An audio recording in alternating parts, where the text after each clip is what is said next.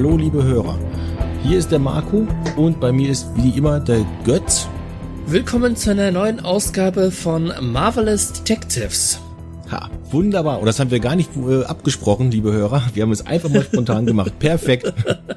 Ja, wir haben uns für heute als Thema die Serie Hawkeye rausgesucht und das Jahr 2021. Da ist bei Marvel viel passiert, also bei den Filmen und Serien natürlich. Äh, Comics wäre viel zu viel für einen Podcast. Also fangen wir auch gleich direkt mal an. 2021 ging es quasi los mit den Marvel-Serien. Anfang hat gemacht WandaVision. Götz, da habe ich die Reviews gemacht und nicht du. Ja. Meine Meinung ist bereits bekannt.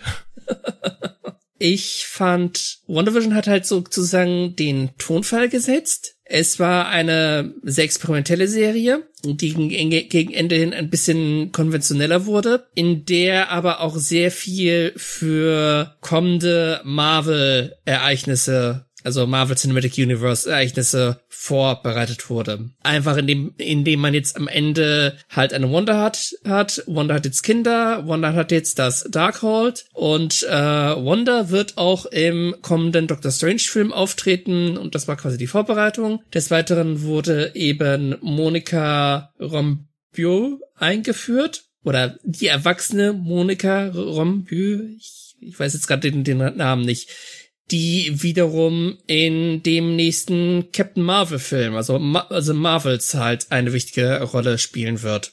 Und äh, ja, Agatha Harkness kriegt jetzt demnächst eine Spin-off-Reihe House of Harkness, wo ich mal gespannt bin, was ein da erwarten wird. Ja, das ist, denke ich, eine super Zusammenfassung, obwohl WandaVision ja eigentlich nicht als erstes geplant war, bin ich der Meinung, das war genau das Richtige, dass das als erstes gekommen ist, weil es eben was komplett anderes war. So richtig was komplett anderes. Mit diesen ganzen Sitcoms und sowas, mit den Schwarz-Weiß am Anfang, hat, äh, war wirklich sehr experimentell und sehr neu. Hat auf jeden Fall nicht jedem gefallen, das habe ich mitbekommen in den ganzen Foren und äh, Facebook-Gruppen und so weiter. Aber den, den meisten äh, hat es wohl anscheinend sehr gut gefallen, äh, weil es eben so experimentell war. Es war was anderes. Ja, es war mal was anderes. Danach kam Falcon and the Winter Soldier. Das ist komplett anders als WandaVision gewesen, logischerweise. Ja, auch da hast du ja die Reviews geschrieben. Mhm. Meiner Meinung nach, die wussten nicht so recht, was sie mit der Serie machen wollten. Einerseits halt typisch Buddy Comedy, war halt einerseits der Falcon, andererseits der Winter Soldier, komplett gegen, gegensätzliche Charaktere, die sich halt reiben und nicht so gut miteinander können und so.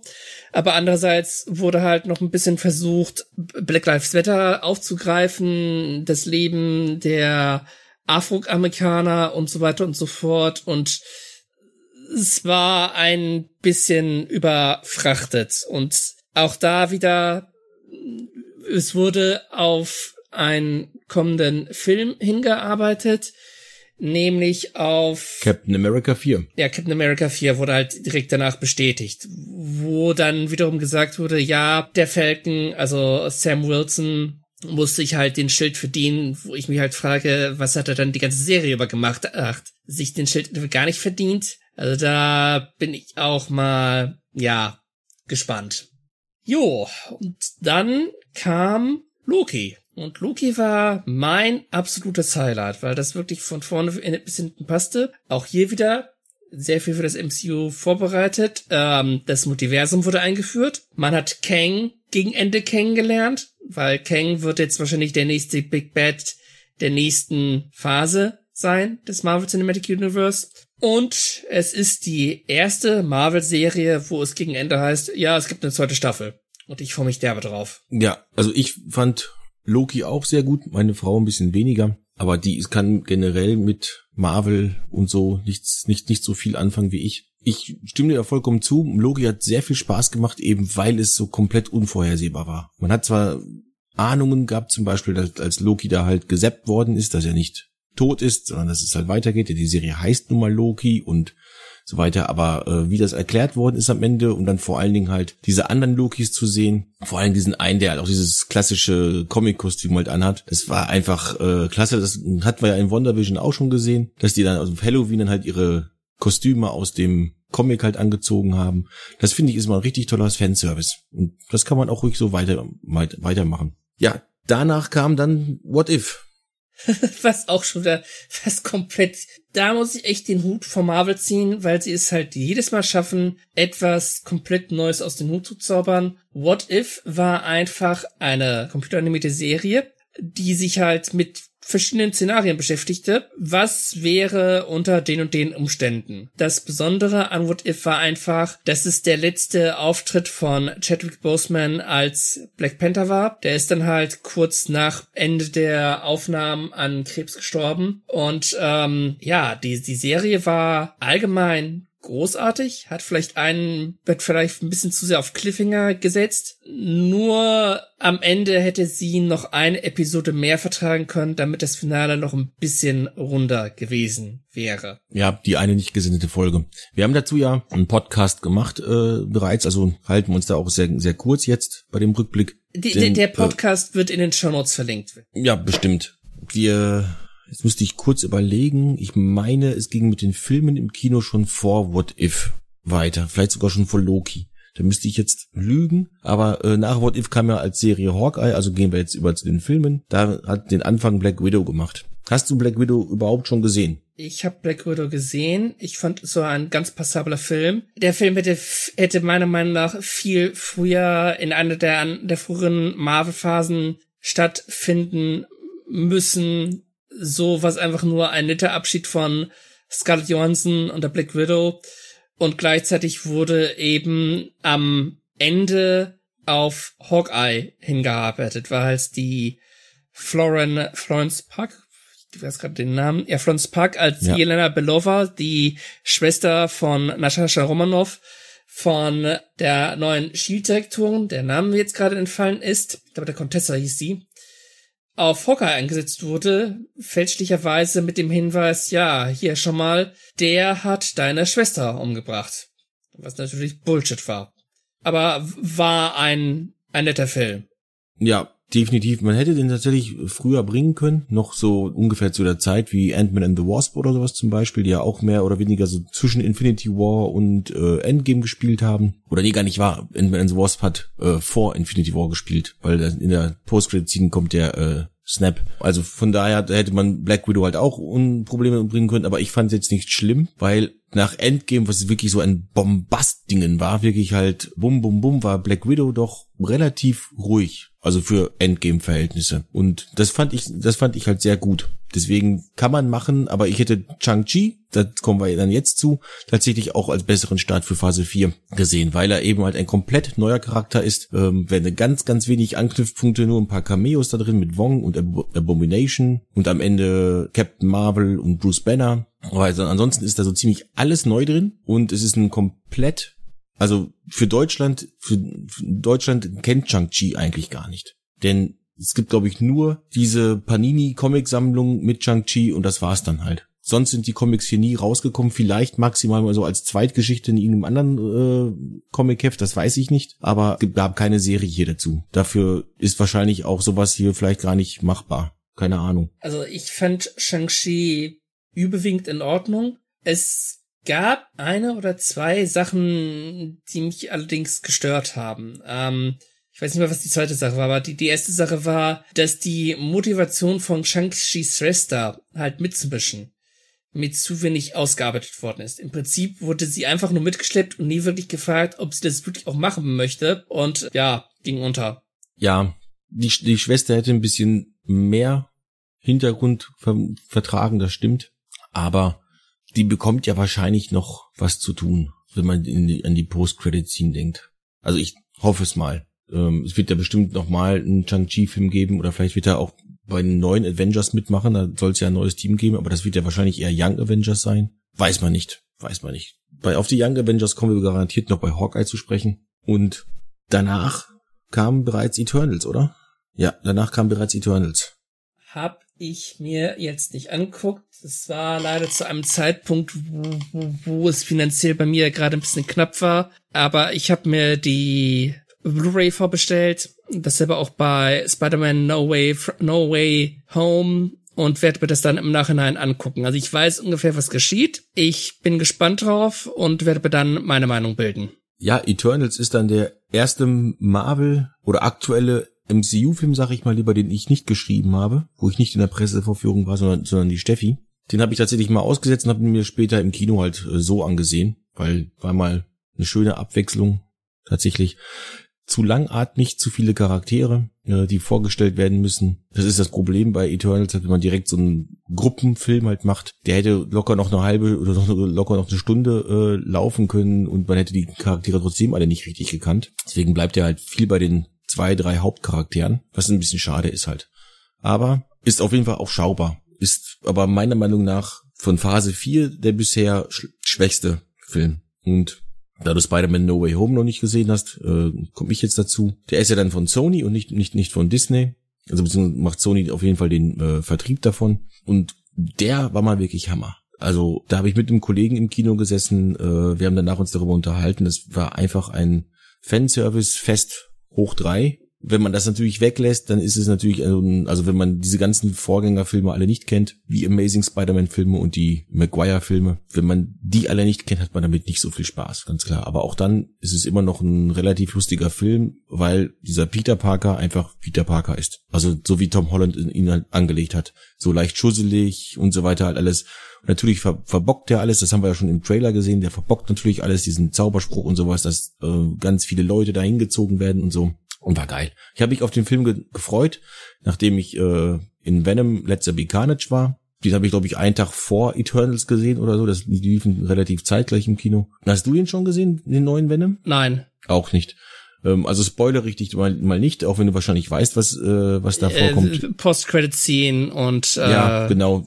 Deswegen habe ich mich halt dann sehr auf No Way Home gefreut und dann am Ende war halt dann die Auflösung auch in der Post-Credit Scene. Also, falls du dich jetzt drauf freust oder die Hörer sich drauf freuen, dass Venom in No Way Home ist, nein, ich, wir müssen euch enttäuschen, da ist leider, oder ich muss euch enttäuschen, besser gesagt, nur in der Post-Credit Scene. Aber dafür macht das einen coolen, coolen Kreis und da gibt es natürlich noch eine kleine Überraschung für alle, die gerne Venom sehen wollen. Lassen wir das mal so stehen. Ansonsten ja. wird es nämlich zu lang. Kommen wir zu Hawkeye gerade mal sechs Folgen. Das ist leider jetzt so anscheinend gang und gäbe geworden, dass die äh, Serie nur noch sechs Folgen bekommen. Das finde ich ein bisschen schade, oder? What If waren neun Folgen. Ja, What If. Und WandaVision waren, glaube ich, auch mehr. WandaVision waren, glaube ich, acht. Ja, und Captain äh, und Falcon and the Winter Soldier, das waren, glaube ich, sechs Folgen. Also ich würde jetzt ich würde jetzt von und Loki auch. Gott, ich weiß es schon gar nicht mehr. Ja, ja, okay, man man könnte von einem Trend reden, aber es ist relativ unvorhersehbar, ob das jetzt halt sechs oder mehr Folgen sind. Leider ist es ja so, dass die großen Konzerne und so des Öfteren die Zuschauer im Dunkeln lassen, was die genaue Episodenanzahl angeht von Serien. Nun gut, ist so. Ja, ganz genau. Ist so, müssen wir mit leben. Ich bin der Meinung, mehr Folgen macht's nicht immer besser. Aber hier denke ich, ähm, bei Hawkeye wäre, da ist so viel passiert, das hätte man auch wunderbar in acht Folgen oder sowas wenigstens reingekriegt. Da hätte man vielleicht ein bisschen mehr Zeit zum Atmen gehabt äh, zwischendurch, weil manchmal ist es ja wirklich schon ziemlich hektisch geworden. Und dann wiederum gab es dann äh, Momente, wo dann halt fast nichts passiert ist, weil sie halt mehr am Ermitteln waren und so weiter. Das, ja, da hat man das, das Pacing war halt nicht, nicht immer gut. Das ist der eine Kritikpunkt, den ich an, Haw an Hawkeye wirklich hab war mal, mal war es mir zu hektisch, mal war es mir zu langsam. Dann, da passte es für mich einfach nicht so von der Balance richtig. Irgendwie war es nie so ein richtiges Mittelding. Wenn die gekämpft haben, war es immer super hektisch, aber gut, das sind keine mit Superkräften oder sowas halt, sondern welche, die halt schnell reagieren müssen. Das ist klar, dass es dann halt schnell reagieren und sowas alles. Aber wenn sie dann eben halt, ich erinnere mich an diese eine Szene, wo Hawkeye nach Hause kommt halt und sich da hinsetzt und dann erstmal sich ausruht mit einem Eisbeutel und sowas alles. Klar, sowas in der Serie kann man sowas zeigen, in dem Film eher nicht oder zumindest in so einem Film wie Avengers oder sowas, da hat das hat sowas keinen Platz, weil es halt einfach dann die Laufzeit einfach nur dumm erhöht. In einer Serie macht sowas Sinn, weil man da ja meistens halt auch mehr über die Leute erfährt und man auch einfach mehr viel viel mehr Spielzeit zur Verfügung hat. Aber das war dann wieder so ultra langsam halt. Das hat Ewigkeiten gebraucht, bis er da wirklich dann mal, bis was passiert ist. Und das ist, wenn man kurz davor halt einen hektischen Kampf gesehen hat, dann irritiert das. Zumindest mich. Und das fand ich halt dann nicht ganz so gut getroffen. Ich fand's eigentlich passend. Also klar, auch ich habe dieses Pacing-Problem gesehen, vor allen Dingen in der dritten Folge, die zwar irgendwo gut war, aber da, wo immer noch jede Menge Handlungsstränge halt offen waren und nicht wirklich weiterentwickelt worden waren. Das hat mich halt genervt. Das hat man dann der Serie leider auch angemerkt, war einfach die letzte Folge alles irgendwie zum Abschluss brachte und nicht alles hat gepasst. Also vor, vor allen Dingen der Kingpin-Plot, der, der war, der hat sich enttäuschend entwickelt.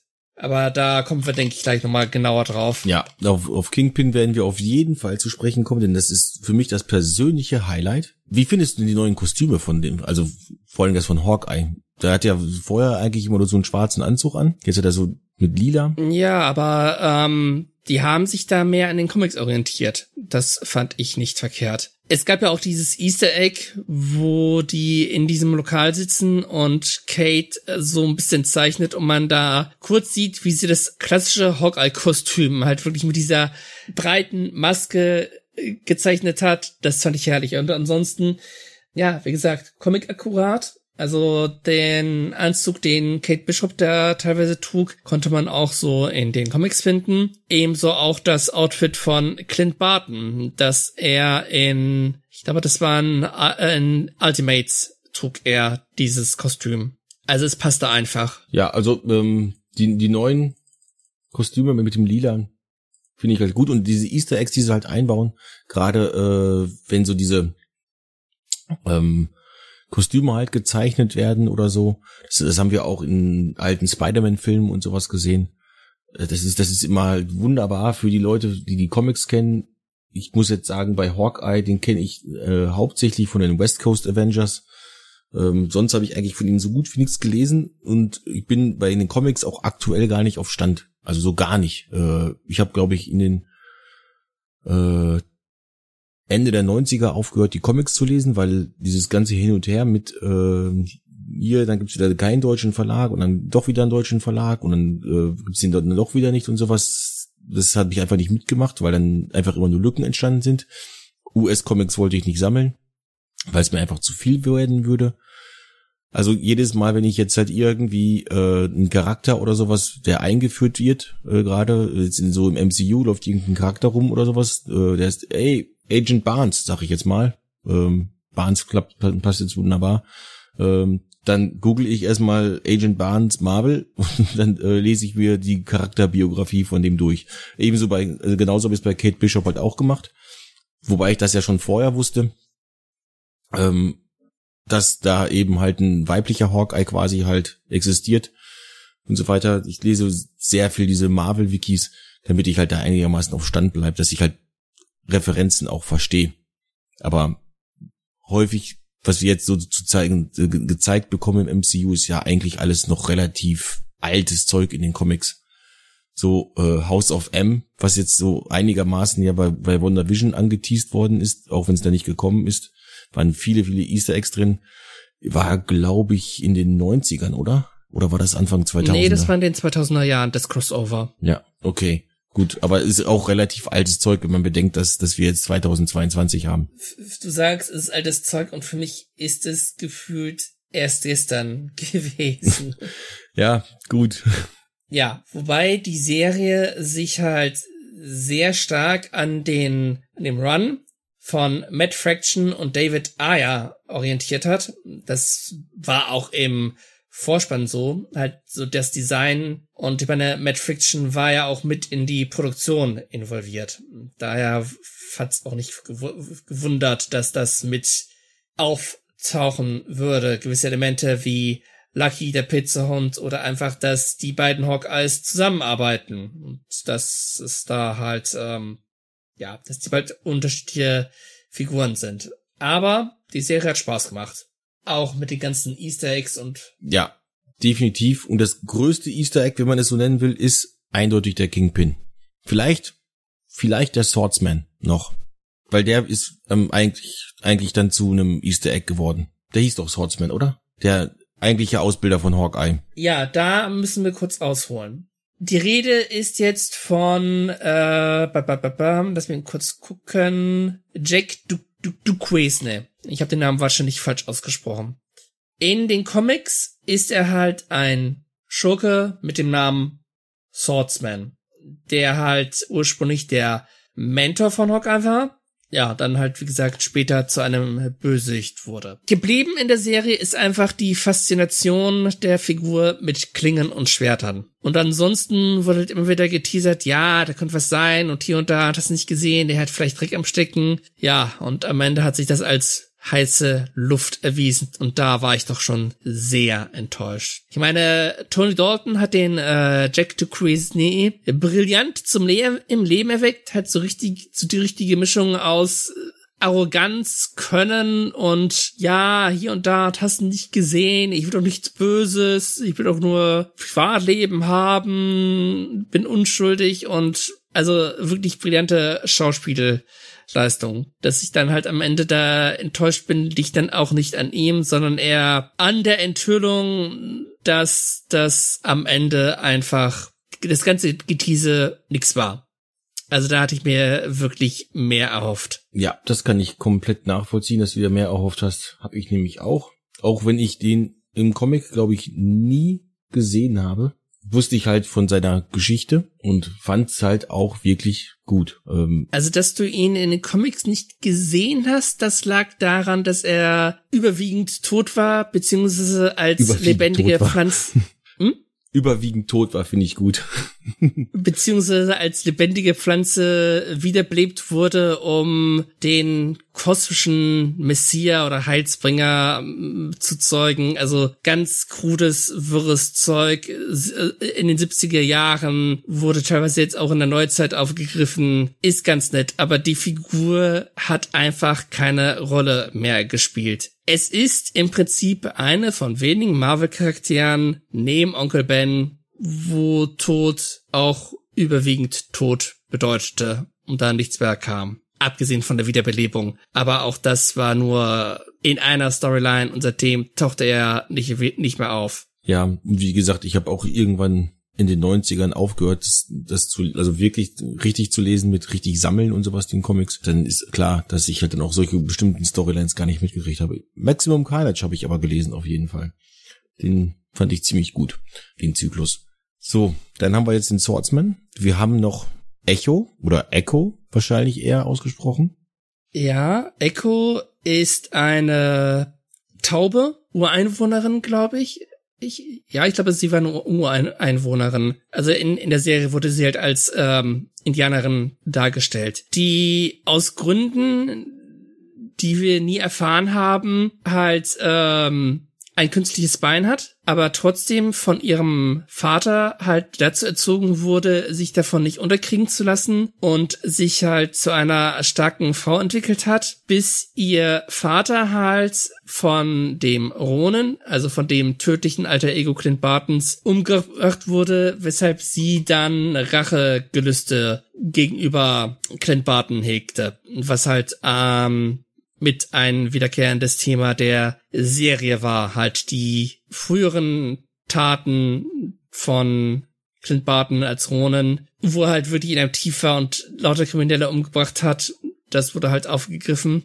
Die Figur, starke Schauspielert, aber man hat einfach gegen Ende gemerkt, okay, da kommt ein Spin-off, da sind doch ein paar Sachen offen und das wird dann halt im Spin-off weiter thematisiert werden. Das fand ich ein bisschen schade, aber nur gut. Ein bisschen Material müssen sie sich halt für die kommende Serie vorbehalten. Auf jeden Fall ist sie halt in der Serie sozusagen die Anführerin der Trainingssuit, der Trainingsanzugsmafia und hat halt eine gewisse Vergangenheit, jetzt nicht nur mit Ronin, sondern auch mit einem anderen Charakter, auf den wir gleich eingehen werden. Und ja, erlebt dann im Laufe der Reihe quasi Verrat und muss ein bitteres Geheimnis erfahren. Und jetzt zu Marco. Ja, ich find's auch immer schade, wenn man halt quasi für diese Spin-offs äh, noch genug Mysterien überlassen muss, dass die Leute auch das schauen. Aber es ist halt nachvollziehbar. Weil natürlich wollen die, dass wir das halt auch schauen und so weiter. Und Echo könnte als Einzelfigur definitiv ja nicht genug Zugkraft haben. Muss man sagen, wir haben jetzt bis jetzt nur Leute gehabt, die wir aus den MCU-Filmen halt kennen, ähm, die dort mehr oder weniger prominent dargestellt wurden, aber halt nie einen eigenen Film hatten, sondern immer nur in Filmen dabei waren. Falcon wurde, glaube ich, in, ja, in äh, Falcon und Winter Soldier wurden in Captain America 2 eingeführt. Wanda und Vision, nee, Vision wurde, glaube ich, später als Wanda eingeführt. Hm, die tauchten beide. Nee, nee, ist beides Age of Ultron. Doch, ist beides, Ja, beides Age ja. of Ultron, genau. Ja. Hawkeye halt im ersten Avengers-Movie, Loki im ersten Thor-Movie und so. Ähm, das sind halt alles solche Sachen. Und jetzt nimmt, man die äh, etablierten Charaktere, um neue Charaktere einzuführen und denen halt auch Spotlight zu geben. Was ich prinzipiell gut finde, macht ja jetzt Disney zum Beispiel auch mit Mandalorian und Book of Boba Fett, obwohl Boba Fett eigentlich gar keine Einführung braucht, aber machen sie halt und das passte da auch wunderbar. Kann man so machen, lässt aber leider immer halt dann so ein paar Enden offen, die dann erst in der nächsten Serie beantwortet werden und die kommt dann erst in ein, zwei Jahren oder sowas. Das ist immer ein bisschen blöd. Oder vielleicht in den Filmen oder so. Aber prinzipiell bin ich mit dem Marvel-Universum, so wie sie es machen, zufrieden. Natürlich gibt's immer irgendwo was, was man besser machen kann, aber das soll uns jetzt mal heute nicht interessieren. Dann lass uns noch auf zwei Figuren eingehen. Eine davon wahrscheinlich ein bisschen ausführlicher, ehe wir uns dann den Hauptcharakteren und der eigentlichen Serie zuwenden. Eine Figur ist halt Jelena Belova, die neue Black Widow, wo ich wirklich angenehm überrascht war, wie gut sie sich halt in die Serie integriert hat und wie fantastisch vor allem ihre Chemie mit äh, Kate Bishop war, die wirklich perfekt harmonisiert war, haben, sich wunderbar ergänzt haben, selbst wenn sie gegeneinander gekämpft haben. Und es gibt eine Szene in der, ich glaube, das ist die fünfte Folge, wo Jelena halt Kate in ihrer Wohnung auflauert und die beiden ein Gespräch führen. Jelena isst da nebenbei was, alles komplett harmlos, aber diese eine Szene ist echt wunderbar. Es geschieht so viel. Es sind so viele Details oder Sachen, die du nie beim ersten Mal nicht mitkriegst. Weshalb du sie, diese eine Szene immer und immer wieder anguckst, weil es wirklich eine, eine Meisterleistung ist. Von der Regieführung, von der Schauspielarbeit und so. Und es gibt halt Fans, die fordern, ja, gibt den beiden eine gemeinsame Serie. Wäre ich stark für. Jelena hat hatte ja in der Hawkeye-Serie, wollte sie ja quasi Rache nehmen. Dieser Plot ist jetzt erledigt und ich hoffe, wir sehen sie wieder, weil da ist noch jede Menge Handlungspotenzial und äh, Florence Park ist eigentlich, eigentlich ist eine wunderbare Schauspielerin, die wirklich Grandiosität. Ja, Jelena war wirklich eine, ich sag mal, willkommene Abwechslung in dem Ensemble, weil die brachte wirklich Pep rein. Es war zwar klar, dass sie Clint nicht umbringen wird. Ich glaube, das hat ke- keiner wirklich halt gedacht, das wird passieren, der, der stirbt jetzt. Aber wie sie dazu gebracht wird, ihn nicht zu töten, das fand ich zum Beispiel auch sehr, sehr stark gespielt von beiden. Sehr gut, sehr gute Dialoge dazwischen. Und was ich auch noch richtig gut fand, war die Fahrstuhlszene mit Kate. Die beiden sind wirklich ein tolles Team. Und ja, wenn es ein neues Avengers-Team gibt, geben wird, gehe ich mal davon aus, dass die beiden äh, da auch mit Mitglied sein werden. Wenn Mhm. Jelena irgendwann dann, eigentlich gehört sie ja zum äh, US-Soldier. Nee, US-Agent heißt er. US-Agent. Äh, nee, nee, das ist die äh, Comtesse, die hat den äh, US-Agenten in Falcon and the Winter Soldier ja rekrutiert. Das ist nicht Shield. Das glaube ich nicht. Das glaube ich nicht, dass das Shield ist. Die war zwar mal bei Shield eigentlich, aber gehörte dann ja äh, irgendwo zu wem anders. Das ist wieder einer von den Charakteren, die ich halt komplett nachlesen musste. Da bin ich jetzt gerade nicht, nicht mehr auf dem Plan, ähm, aber da war definitiv, das war, ist, das ist nicht Shield. Das, das kann ich mir nicht vorstellen. Das ist nämlich auch nicht die Direktorin von Shield. Das ist, das, das müsste immer noch äh, Hill sein im MCU. Allerdings ist es auch sehr verwirrend, weil ständig alles durcheinander läuft. Das eine spielt dann, das andere spielt da und so weiter. Das ist wirklich verwirrend. Aber ich meine, Agent Hill, also ist jetzt Direktorin Hill. Also ich meine, die Comtessa wäre Shield oder das, was aus, was aus Shield quasi geworden ist, weil die Organisation sich ja nach den Ereignissen von, ich glaube, Captain America and the Winter Soldier oder ähm, Captain America Civil War, wo sich halt herausstellt, dass die Organisation von Hydra unterwandert war. Da wurde die ja gegen Ende offiziell aufgelöst, aber inoffiziell existiert sie noch weiter. Und ich glaube, die Comtessa ist halt die Nachfol die Leiterin der Nachfolgeorganisation oder irgend so etwas. Aber ganz genau weiß ich es leider nicht. Ja, das, das müssen wir mal schauen. Das ähm, ist ja jetzt auch nicht super wichtig. Wir hoffen einfach, dass sie demnächst wieder auftaucht und weiter geht es mit dem Kingpin. Ja, genau, mit dem Kingpin. Das ist ja eigentlich der Bringer überhaupt gewesen. Ich meine, wir wussten ja schon, oder wir wussten noch nicht, nein, denn No Way Home kam ins Kino zwischen Folge 5 und 6. Das heißt, in Nachfolge 5, am Ende von Folge 5, Ronin, haben wir auf einem Handy-Display einfach nur ein Bild von dem Kingpin halt gesehen, dargestellt von Vincent Donofrio, heißt er, glaube ich. Vincent äh, Donofrio, ja, ja. Ja, und der übrigens Private Paula in äh, Full Metal Jacket gespielt hat. Das ein Film ist, den bestimmt so ziemlich jeder mal gesehen hat. Und ähm, da wussten wir halt Bescheid, okay, äh, das ist der Kingpin, das ist der gleiche Schauspieler wie aus der äh, Netflix-Serie. Und es wurde die ganze Zeit gerüchtet, dass Charlie Cox in No Way Home sein wird. Im Prinzip war das schon eine Bestätigung dafür, dass es, dass das passieren würde. Da, ich glaube, es war keiner mehr überrascht, dass dann Charlie Cox auch in No Way Home war. Aber gefreut hat man sich trotzdem. Ganz klar. Aber es geht um den Kingpin. Da habe ich jetzt eine Menge Kritik gelesen, dass der einfach zu soft war. Was meinst du? Wo soll man da anfangen? Am besten was ist der Grund für diese Kritik? Dazu muss man sich so ein bisschen an die Darstellung des Kingpins aus den Netflix-Serien erinnern.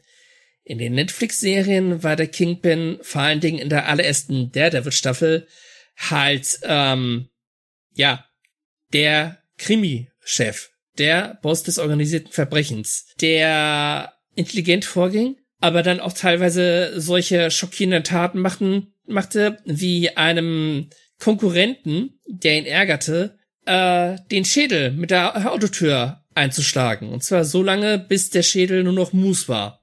Und ja, das wurde wirklich so an dargestellt.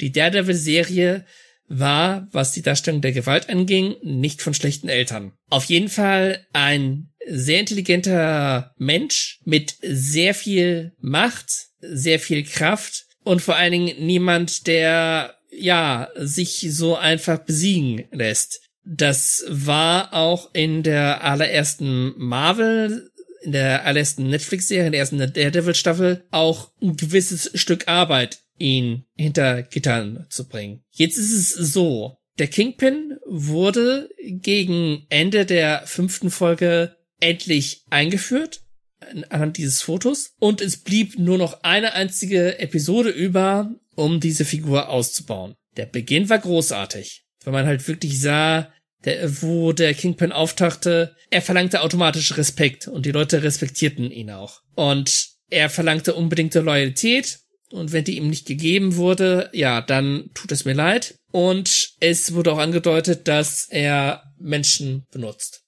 So, soweit in Ordnung. Dann kommen wir zu dem Finale, zu diesen ganzen Kämpfen, wo eben der Kingpin gegen Kate Bishop antritt und ihre meisten Angriffe einfach abschüttelt. Das war auch soweit in Ordnung. Die Art und Weise, wie er dann letzten Endes erledigt wurde, ja, hm, kann man drüber streiten. Dass er erledigt werden musste, war klar wie Kloßbrühe, weil es war unmöglich, dass halt Kate Bishop quasi den Beginn ihrer Superheldenkarriere mit einer Niederlage anfangen würde. Das wäre No-Go gewesen.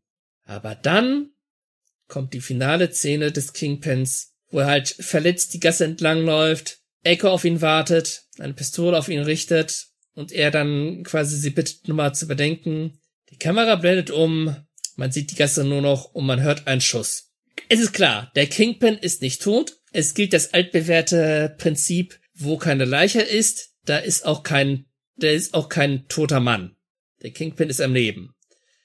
Trotzdem muss ich sagen, dass die Szene hätte nicht brauchen müssen. Die Szene hätte nicht brauchen müssen, weil dadurch der Kingpin hat innerhalb einer Episode halt wirklich komplett an an der Aura verloren, die man halt aus der Netflix-Serie her kennt. Er ist nicht mehr unantastbar. Er ist halt ne, ein, ein Niemand, ein 0815 Abziehschurke, um es mal bewusst überspitzt zu formulieren. Also da kann ich die Kritik nachvollziehen und das hätte Marvel wirklich besser lösen können. Jetzt kann man wirklich nur hoffen, dass er demnächst wieder auftaucht und dass er dann besser dargestellt wird, weil er hat Potenzial. er hat jede Menge Potenzial. Das ist wirklich ein Schurke, der kann mit fast jedem Helden interagieren und wie gesagt, Potenzial ist vorhanden. Der Kingpin hat auf jeden Fall eine Menge Potenzial, erst recht, wenn jetzt auch Charlie Cox dabei ist, also Matt Murdock. Daredevil haben wir noch nicht gesehen, aber man kann, denke ich, davon ausgehen, dass Daredevil auch MCU dann, ähm, also dass dieser Matt Murdock auch Daredevil ist. Gerade in Kombination mit Daredevil und vielleicht sogar Spider-Man finde ich den Kingpin, hat der Kingpin eine Menge Potenzial, das man auch auf jeden Fall ausschöpfen sollte.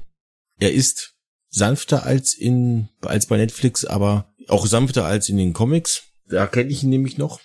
Aber ja, das ist eine Disney-Serie. Muss ich leider dazu sagen. Das ist mehr auf Familienunterhaltung gelegt, auch wenn es da teilweise auch hart zugeht. Aber das ist schon ein bisschen weicher als das, was wir in äh, bei Netflix zum Beispiel gesehen haben. Auch Punisher war teilweise richtig, richtig hart. Ähm, und Daredevil sowieso. Und deswegen, ich glaube, ich habe von vornherein nicht damit gerechnet, dass man den Härtegrad gehen würde. Deswegen bin ich auch nicht ganz so traurig darüber, dass der Kingpin jetzt so ein Softie ist, weil der hat immer noch super gut eingesteckt und ausgeteilt. Äh, und diesen Kopfschuss wird er überlebt haben. Das ist im, im Comic auch passiert. Das habe ich mitbekommen.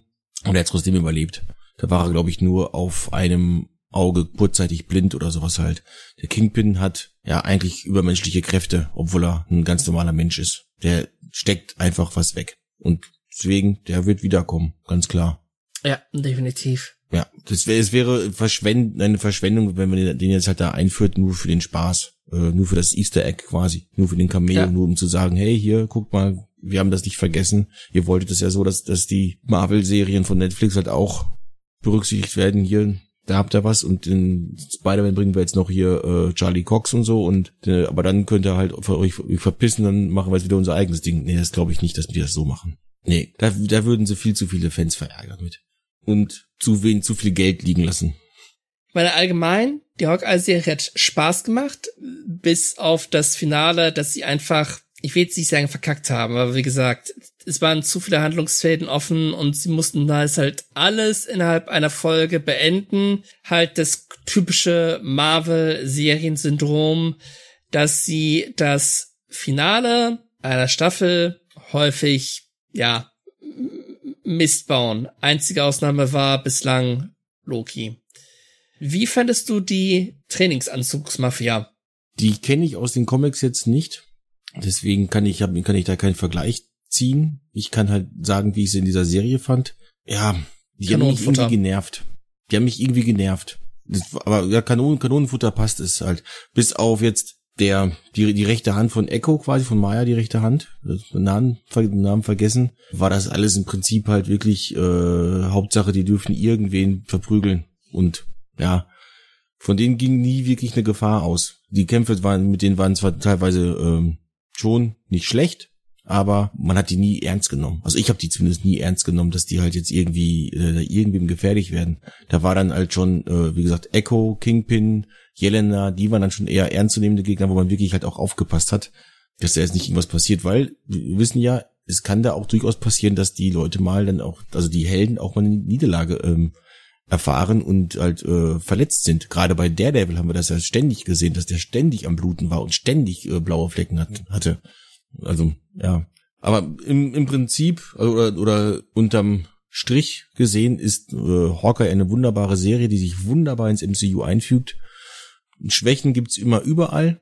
In jeder Serie, in jedem Film gibt's immer irgendwas, was man besser machen könnte oder was man halt besser fände, wenn es anders wäre. Aber ich bin mit Hawkeye komplett zufrieden. Ich habe die Chemie zwischen Jeremy Renner und Hayley Steinfeld wirklich geliebt, geliebt. Halt Clint Barton, so der, der grummelige Veteran, er will eigentlich gar nicht, dass Kate Bishop in seine Fußstapfen tritt und wie sie halt langsam aber sicher äh, sich seinen Respekt erarbeitet. Das ist halt wirklich äh, wunderbar. Vor allen Dingen, sie gibt auch nicht auf. Sie gibt nicht klein bei. Clint Barton im Prinzip sch schmeißt sie raus, als klar ist, dass der Kingpin halt am, am Werk ist und sie kämpft sich zurück. Und also äh, Haley Steinfeld als Kate Bishop ist wirklich eine Entdeckung. Ein, eine begnadete Sch Schauspielerin, die, die, die halt wirklich den perfekten Ton trifft. Also ihre, ähm, ihre Kate Bishop ist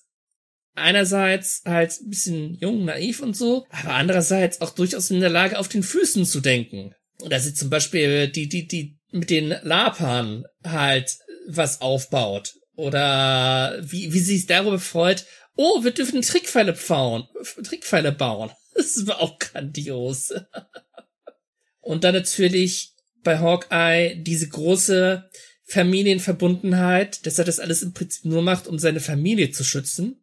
Ich meine, man hat ja auch schon in Age of Ultron war das ja, hat man seine Familie kennengelernt, hat man ja auch schon gesehen, dass er ein großer Familienmensch ist. Das wurde auch in Infinity War und Endgame weiter ausgebaut. Der Fluss seiner Familie hat ihn halt dazu getrieben, Ronin zu werden. Und jetzt erlebt man halt einen Hawkeye, der eigentlich zufrieden mit seinem Leben ist. Klar, er ist aufgrund der ganzen Ereignisse schwerhörig. Auch das fand ich übrigens sehr schön. Wurde aus dem Comics übernommen. Hat eine körperliche Schwäche. Und ja, dann holt ihn die Vergangenheit wieder ein. Ja, das ist tatsächlich meiner Meinung nach auch ein richtig äh, ein guter Punkt für Hawkeye. Man sieht wunderbar, also wir haben Hawkeye in den Filmen kennengelernt und jetzt sieht man halt erstmal auch so, was aus ihm geworden ist, wie, wie er äh, wie er halt den Tod von Natascha halt wegsteckt und so weiter und seine ganzen Verletzungen, die er halt da mitgetragen hat und dass er ja eigentlich nur jetzt langsam mal zur Ruhe kommen will, was er ja schon nach Civil War eigentlich war, bis der Snap halt kam und seine Familie weg war. Der hat halt eine Menge mitgemacht. Und deswegen geht ihm Kate erstmal voll auf den Sack. Aber die beiden werden halt Freunde, werden Partner. In der letzten Folge nennt er sie, glaube ich, sogar Partner und nimmt sie auch mit zu seiner Familie und so. Also das fand ich wirklich toll. Das, das ist auch wieder so, wie, wie du schon bei Falcon and the Winter Soldier gesagt hast, ist so Buddy-mäßig. Nur, dass hier halt die beiden keine Buddies waren am Anfang oder halt nicht bekannt zueinander waren und sich erstmal der Respekt halt erarbeitet werden musste. Ich denke, bei Falcon and Winter Soldier war das schon so, dass die sich respektiert haben, aber dass sie sich nicht leiden konnten. Ähm, nicht oder nicht so wirklich leiden konnten. Ja, und hier haben wir halt wirklich, Kate erarbeitet sich den Respekt und zwar zum Beispiel halt auch mit dem Kampf gegen Kingpin, den sie ja auch wirklich ja mit Intelligenz einfach besiegt hat, weil Kraft kommst du gegen Kingpin nur an, wenn du Spider-Man heißt oder sowas halt. Du musst das Intelligenz schaffen. Und das hat sie halt getan. Ich glaube halt auch, dass der Kingpin vielleicht auch gar nicht jetzt, also jetzt da so im Nachhinein vielleicht gar nicht mit voller Kraft gekämpft hat, weil er sie einfach total unterschätzt hat. Das kann durchaus sein. Dann sehen wir vielleicht auch noch einen etwas härteren Kingpin. Verlassen möchte ich mich da nicht drauf, aber wir werden sehen, genau. So, was würdest du jetzt sagen von zehn Punkten? Also, auf der Plusseite, wundervolle Charaktere.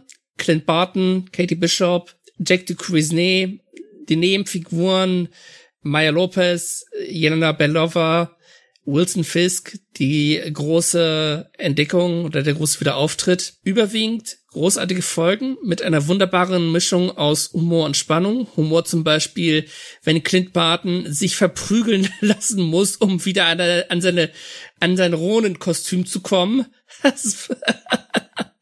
Aber die Lapa habe ich wirklich ins Herz geschlossen. Also das, dass die am Ende dann mitgeholfen haben, dass es so glimpflich ausging und sich dann selber ins Kostüm geschmissen haben. Großartig. Pacing hatte die Serie ein großes Problem, weil halt viel zu viel halt erst in der letzten Episode äh, aufgelöst werden, aufgelöst wurde. Dementsprechend war die letzte Episode auch ein bisschen überfrachtet. Wie das mit dem Kingpin gemacht wurde, fand ich ein bisschen. Äh. Maya Lopez wurde hat man viel zu sehr gemerkt, dass da was halt auf ein Spin-off hingearbeitet wurde. Aber insgesamt eine der besseren Marvel Cinematic Universe Serien, acht von zehn Punkten. Ja, da bin ich voll bei dir. Genau die gleichen Punkte, die du angesprochen hast, sehe ich genauso, auch acht von zehn Punkten.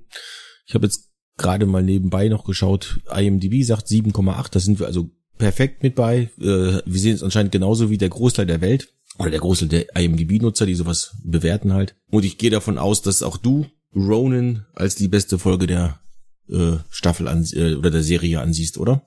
Also die vorletzte Folge.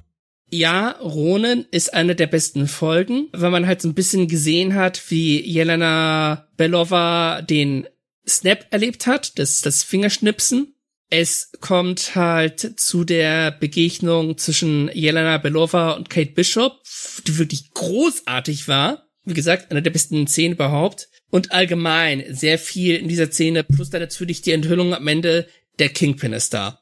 Also ja, die beste, die beste Episode überhaupt der ganzen Serie. Ja. Siehst du, Wir hätten uns den ganzen Podcast sparen können, wenn wir einfach direkt gesagt hätten, wir finden die beide toll.